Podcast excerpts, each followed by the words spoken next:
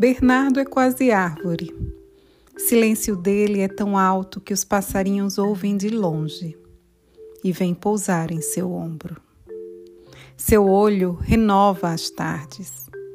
Guarda num velho baú seus instrumentos de trabalho: um abridor de amanhecer, um prego que farfalha, um, um encolhedor de rios e um esticador de horizontes. Bernardo consegue esticar o horizonte usando três fios de teias de aranha. A coisa fica bem esticada. Bernardo desregula a natureza. Seu olho aumenta o poente.